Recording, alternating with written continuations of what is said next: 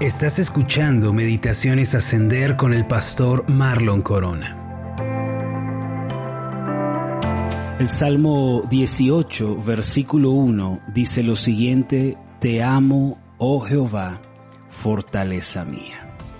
El día de hoy quisiera comenzar diciendo que los grandes problemas de la humanidad, los grandes pesares, las más grandes destrucciones y crisis y devastaciones que ha enfrentado la humanidad se deben a que los hombres no han amado a Dios. El peor mal tiene lugar cuando dejamos a un lado a Dios, eh, nos olvidamos de Él, dejamos de darle lugar en nuestra mente y en nuestro corazón.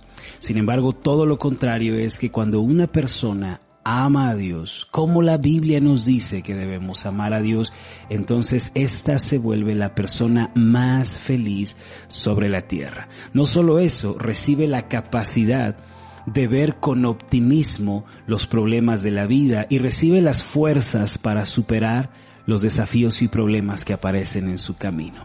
Miren, como pastor y consejero, me toca muchas veces escuchar los pesares, los problemas, las situaciones difíciles que enfrenta la gente.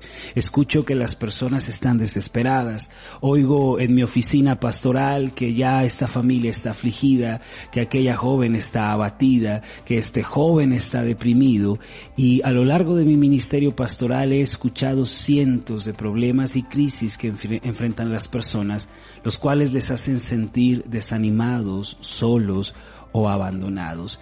Pero la solución para todas estas cosas es una relación de amor con Dios. Si queremos resolver los problemas de nuestra vida, queremos que nuestra familia cambie, que nuestro matrimonio reverdezca, si de verdad queremos ver cosas grandes y bendiciones en nuestra vida, entonces tenemos que entrar en una relación de amor con Dios. La clave, mis amados, para ver por encima de los problemas y para tener esperanza en medio de todo es aprender a amar a Dios.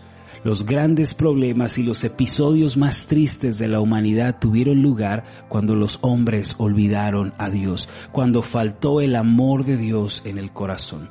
Por eso Jeremías capítulo 2 versículo 19 dice, tu maldad te castigará, tu pecado será tributario. Mira cuán malo y cuán amargo es haber dejado tú a Jehová tu Dios.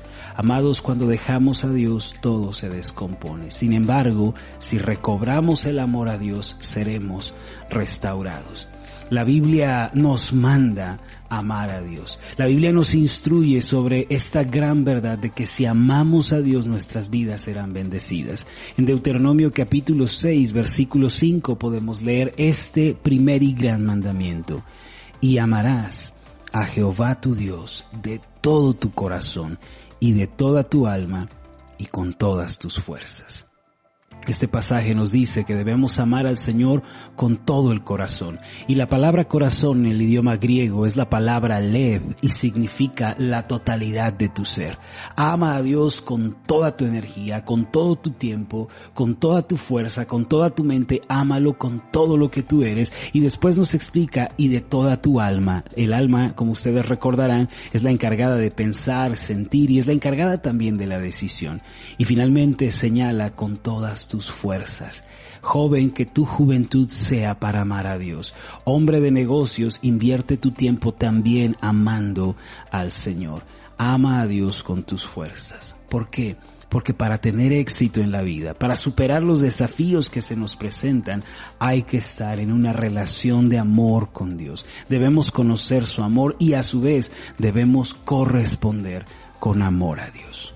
El mensaje de que Dios ama a la humanidad aparece muchas veces en la Biblia. En muchos pasajes se nos dice que Dios nos ama o que Dios nos ha amado. Por ejemplo, Jeremías 31.3, con amor eterno te he amado. Isaías 43, versículo 3, a mis ojos fuiste de gran estima, fuiste honorable y yo te amé. Los pasajes donde se nos dice que Dios nos ama son muchos a lo largo de las escrituras. Pero ¿sabían algo?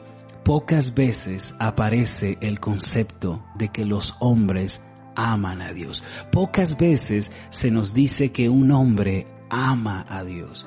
¿Por qué esta diferencia?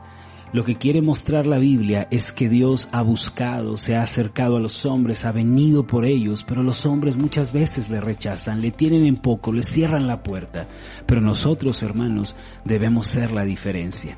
Esas pocas veces que aparece la expresión de que un hombre ama a Dios, debe representarnos a nosotros. Debemos ser nosotros los que amamos a Dios. Ahora, una de estas veces que aparece la expresión te amo Señor, o te amo Jehová, o te amo Dios, aparece en el Salmo 18, versículo 1.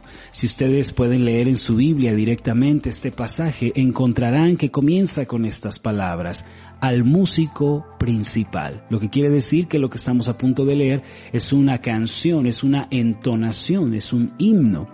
Dice a continuación, Salmo de David, el autor es David, siervo de Jehová. Miren cómo se reconoce él. No se reconoce como un compañero, como alguien que está por encima de Dios, sino como un siervo de Dios, el cual dirigió a Jehová las palabras de este cántico el día que le libró Jehová de mano de todos sus enemigos y de mano de Saúl. Entonces dijo, y aquí viene el versículo 1, Te amo, oh Jehová fortaleza mía. Y solo con esta introducción al Salmo se nos está revelando una clave de vida. A lo largo de su vida, David fue un hombre que enfrentó muchos problemas, cometió muchos errores también.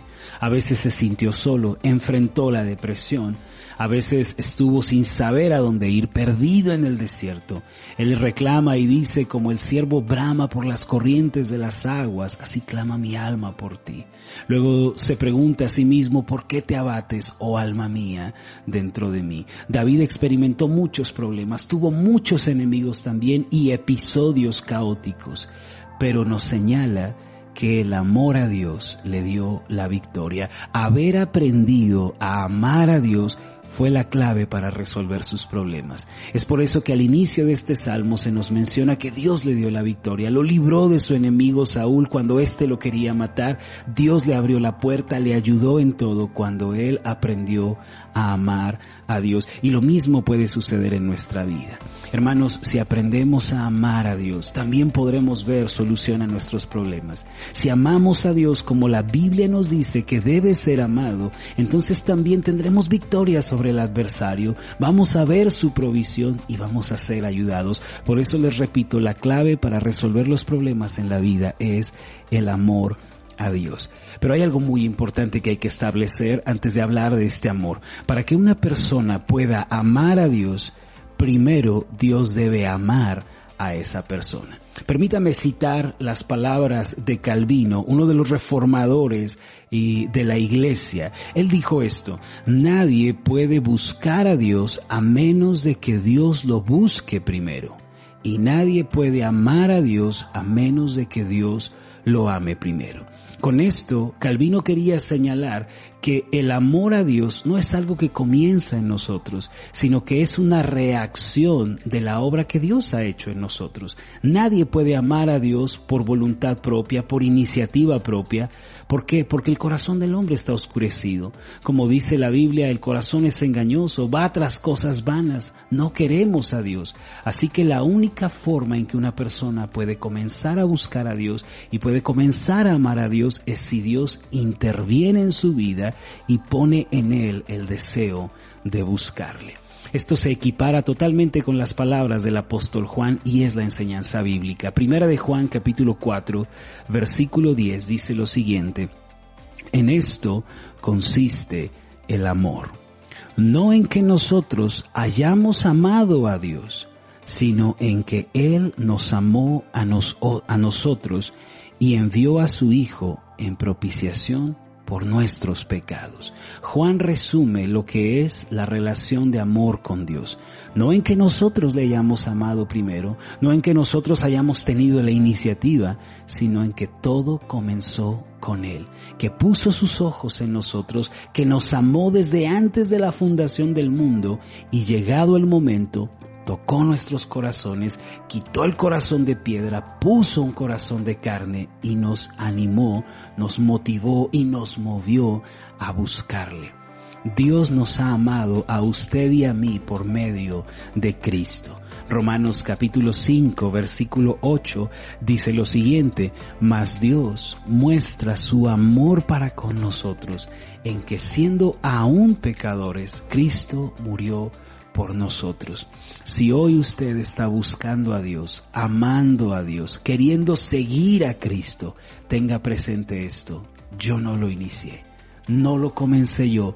Dios, tú comenzaste esta obra en mí para que yo te pudiera buscar, porque de otra manera seguiría buscando las cosas del mundo, de otra manera seguiría yendo tras los deseos de la carne, los deseos de los ojos, la vanagloria de esta vida. Pero te doy gracias porque tú me amaste y ahora yo te puedo amar a ti. Tú me buscaste para que yo te pudiera buscar a ti. Este es el mensaje. Toda persona que quiera amar a Dios y quiera cambiar sus circunstancias para bien debe tener esto presente. No comenzó conmigo, Dios lo ha iniciado. Ahora, ¿qué significa amar a Dios? ¿Y cómo debemos amar a Dios a la luz de las escrituras? Quisiera terminar con este pensamiento. Una persona que ama a Dios no es aquella que siente cosas bonitas o tiene experiencias sensoriales, la persona que ama a Dios en la Biblia es número uno la persona que conoce a Dios. Porque ya me han escuchado decir esto antes, no podemos amar a alguien a quien no conocemos. El amor se da únicamente, si pudiéramos hacer esta comparación, la semilla del amor puede germinar únicamente en el terreno del conocimiento.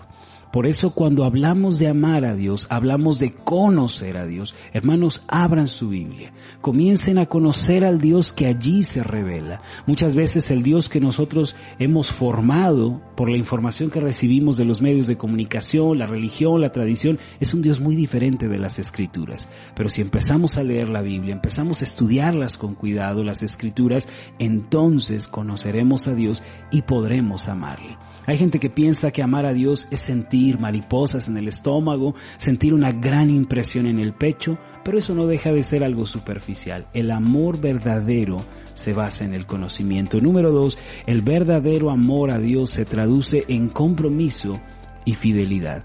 Si usted ama a Dios, estará comprometido con Dios. Estará en una relación de fidelidad con Dios. A nadie le gustaría, estoy seguro, que su pareja le engañara, que por una parte su pareja le dijera te amo, eres lo más importante, pero al darse la media vuelta le dijera lo mismo a otra persona. Eso es infidelidad. Y eso no le gusta a nadie, a nadie le agrada. El verdadero amor se traduce como compromiso y fidelidad.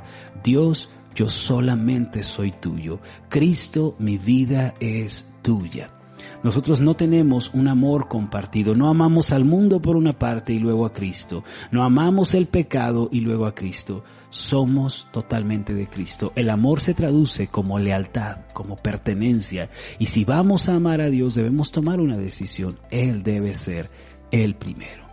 Y tercero y último, en la Biblia encontramos que los hombres que amaron a Dios, las mujeres que amaron a Dios, también le sirvieron. Por eso el amor se traduce número uno en conocimiento, número dos en compromiso y número tres en servicio. Los que aman a Dios, mis amados, sirven en su reino. Así que si usted hasta el día de hoy no está sirviendo a Dios, yo le pido que se acerque al pastor de la iglesia, acérquese al líder de célula, busque a algo o a alguien en lo que usted pueda servir para el avance del reino de Dios, porque amar a Dios se traduce como servicio. Hay tanto que hacer en la iglesia, hay tanto trabajo que hacer, necesitamos obreros y usted es uno de ellos. Por eso si amamos a Dios, hay que comenzar a servirlo. Amados, el amor a Dios es la clave y la respuesta a todos nuestros problemas. Si amamos a Dios, vamos a poder ver cómo allá en el horizonte se levanta el sol de esperanza para nuestra vida.